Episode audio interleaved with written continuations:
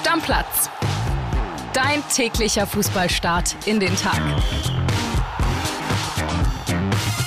Moin, liebe Stammis. Heute ist es soweit. Endlich geht die Bundesliga wieder los. Und natürlich kommen wir auch zu unserer letzten Bundesliga-Blitzvorschau.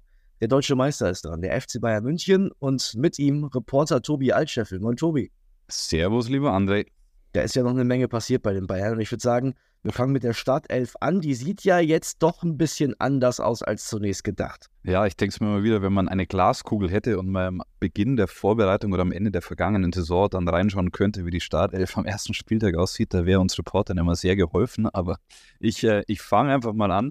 Im Tor aktuell Sven Ulreich, äh, quasi Gewinner der Vorbereitung und darf sich jetzt beweisen. Rechts hinten Masraui anstatt Pavard. In der Mitte die beiden Innenverteidiger Matthijs de Licht und Min Jae Kim. Linker Außenverteidiger Alfonso Davis, der ist gesetzt. Vor der Abwehr Josua Kimmich neben Konrad Leimer, Neuzugang. Dann haben wir quasi eine, ich sage jetzt mal eine Dreierkette offensiv mit Leroy Sané auf Außen, Jamal Musiala im Zentrum als Zehner Spielgestalter. Auf der anderen Außenbahn Serge Gnabry und im Sturm, wer hätte es gedacht, Harry Kane. Das klingt erstmal nach einer richtig soliden Mannschaft. Also ich habe da ein, zwei Nachfragen dann doch zu bei den Bayern. Zum einen äh, Sven Ulreich, ich weiß, Glaskugel, aber wie lange darf der wohl im Tor stehen? Und zum Zweiten, Josua Kimmich, äh, zieht es den vielleicht noch nach rechts, wenn noch ein Sechser kommt? Hm, ja, sehr gute Frage. Bei Ulreich hängt es natürlich davon ab, äh, ob sie jetzt den Plan umsetzen, wie wir berichtet haben, und eine, ich sag mal, kleinere Nummer holen als äh, Torwart. Also der Israeli Peretz ist ja im Gespräch.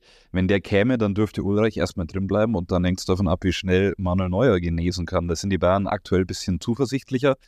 Und ich tippe mal, dass es schon so ja, wieder sehr kalt im Stadion sein wird, bis jemand anders im Tor steht. Wäre jetzt meine Prognose. Also da Ach. können wir uns ein bisschen, bisschen gedulden. Und Kimmich hinten rechts will er auf gar keinen Fall, aber könnte ihm drohen. Aber das Sechser-Thema ist natürlich die, die Gretchenfrage beim FC Bayern. Ja, da muss Pavard erstmal weg, dann wäre Geld da für einen Sechser und wenn dann der Sechser käme, dann müsste Kimmich vielleicht nach rechts hinten. Also bei den Bayern wird ein bisschen drüber gesprochen, als sie alle Titel gewonnen haben, 2020, da war Kimmich rechts hinten und das äh, ist ja gar nicht so ein schlechtes Zeichen. Also ich würde jetzt mal gar nicht ausschließen, dass das passiert. Und ich vermute, er gehört trotzdem zu den drei wichtigsten Spielern bei den Bayern, oder?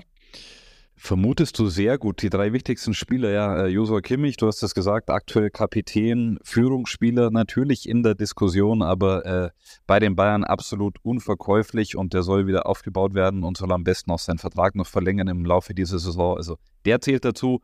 Dann Harry Kane muss dazu zählen, weil der ist jetzt der Mann, der die Tore liefern soll. Und tatsächlich würde ich bei den drei wichtigsten Spielern auch Manuel Neuer nennen, weil an Neuer hängt zu viel. Zum einen ist er so ein Leistungsträger, zum anderen ist er so ein großes Fragezeichen. Wann äh, steht er wieder im Tor? Was wird aus ihm? Also ich lege mich auf die drei Spieler fest. Kimmich, Kane und Neuer. Und wer könnte die größte positive Überraschung werden? Vor dem Kane-Transfer hätte ich definitiv Mathis Tell gesagt. Der muss sich jetzt ein bisschen hinten anstellen. Von daher nenne ich mal Nusair Masraoui, denn der könnte jetzt erstmal spielen. Der hat in den Einsätzen in der Vorbereitung gut gemacht. Ist so ein bisschen der Geheimfavorit von einigen Fans. Die finden ihn richtig gut und ich glaube, wenn der ins Spiel und ins Rollen kommt, nach vorne ist er sehr, sehr gut. Wenn er defensiv stabiler wird, dann kann der Stammspieler bei den Bayern werden. Okay, und dann müssen wir natürlich noch in die andere Seite oder auf die andere Seite gucken. Wer kann denn die größte negative Überraschung werden? Ja, ich befürchte, wenn sich das noch länger zieht und am Ende der Transfer nicht klappen sollte, dann Pavard, weil Pavard hat einfach null Bock mehr auf Bayern, sagt das allen, macht das allen klar. Und wenn der bleiben müsste, dann wäre das, glaube ich, eine schwierige Saison mit Pavard. Und auch bei Grabenberg ist es ähnlich. Der will gern weg, will mehr spielen. Wenn der bleibt und nur dritte oder vierte Wahl ist, könnten das Problemfelder auch äh, in der, sag ich mal, Chemie in der Kabine werden. Was ist der Best Case für die Bayern? Best Case ist Champions League Sieg, ganz klar. Also, wenn die Bayern greifen nach den Sternen und nach dem Allergrößten. Und wenn das jetzt alles sich einspielt, einruckelt, neuer fit wird, vielleicht noch ein Sechser kommt, Kane trifft, die ins Rollen kommen, dann ist natürlich der Best Case der Champions League Sieg. Also die Bayern wollen immer ins Halbfinale, kaufen jetzt äh, den teuersten Spieler der Bundesliga-Geschichte kaufen mit Kim einen Verteidiger, der 50 Millionen gekostet hat. Also das ist ja nicht nichts, sondern das sind große Namen und von daher Champions League ist äh, der Best Case für die Bayern. Und der Worst Case? Worst Case ist, es ist ein schlechter Start, weil sich die Mannschaft noch nicht so richtig einspielen konnte. Tuchel analysiert weiter ehrlich und sorgt dafür für äh, Störgeräusche. Das sorgt dafür, dass die Spieler sich über ihn ärgern, die Bosse den Spielern die Tür aufmachen für die Beschwerden und da wieder äh, der FC Hollywood zurückkehrt und es äh, ja durch einen schlechten Start tatsächlich eine Trainerdebatte geben könnte und sehr viel Unruhe reinkommt und Worst Case ist ja für die Bayern dann tatsächlich kein Titel und die Vizemeisterschaft, wenn ich es mal so ausspreche. Ich glaube nicht dran, aber wenn ich es als Worst Case äh, prognostizieren müsste, wäre das der Worst Case. Was ist denn die Wahrheit, die die Bosse nicht hören wollen? Da gibt es wahrscheinlich eine Menge.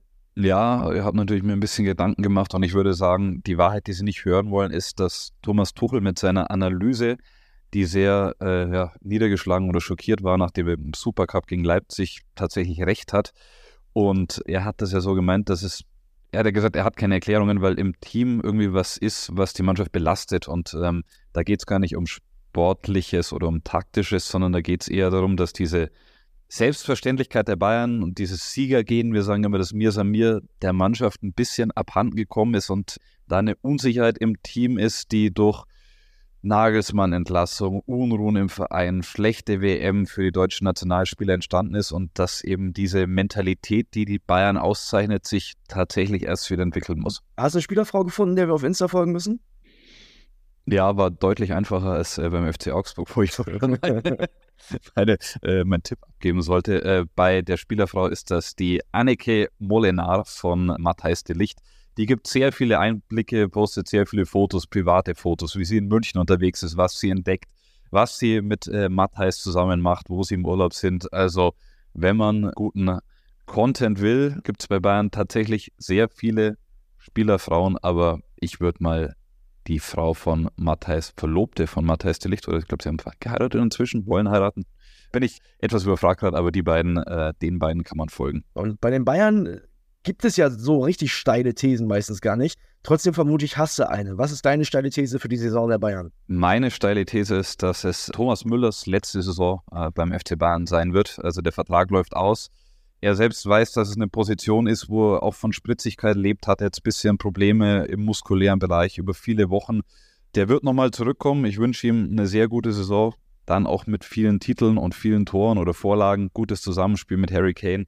Aber wenn sich das jetzt nicht so entwickelt, dass er und äh, Kane ein Duo werden wie früher Lewandowski und Müller, dann glaube ich, sagen beide Seiten, es war wunderschön und es war eine lange Zeit beim FC Bayern. Thomas Müller muss nicht unbedingt noch woanders spielen, aber dann machen Müller und die Bayern nach dieser Saison Schluss. Willst du dich noch richtig steil machen, damit Karriereende bei der Heim-EM oder? Ah ja, komm, kann man schon sagen. Klar. Machen wir noch mit dazu. Nehmen wir noch mit rein, okay. Tobi, ich vermute mal, was anderes als Platz 1 gibt es in seiner Prognose für die Bayern nicht. Ja, gut, was soll ich sagen? Also, die Bayern landen auf Platz 1. Da will ich jetzt. Das ist nicht wie die, die Hamann machen, der bei uns in Sportbild Leipzig als Meister getippt hat. Das könnte eine große Überraschung werden, aber ich tippe die Bayern auf Platz 1, klar. Keine ja. Überraschung bei mir in der Prognose. Kili sagt Leverkusen. Ich bin auch ganz klar bei den Bayern. Ich wüsste nicht, was da passieren soll, damit der FC Bayern nicht deutscher Meister wird. Aber das ist Fußball und das ist das, äh, das, ist das Schöne daran. Da kann alles passieren. Das war die letzte Bundesliga-Blitzvorschau. Tobi, ich danke dir. Damit sind wir durch. Die kann man natürlich alle gerne nochmal nachhören. Ihr könnt Tobi noch ein zweites Mal hören, beim FC Augsburg zum Beispiel. Also, Freunde, heute Abend geht endlich die Bundesliga los. Wir freuen uns und machen Deckel drauf. Bis dann. Ciao, ciao. Stammplatz. Dein täglicher Fußballstart in den Tag.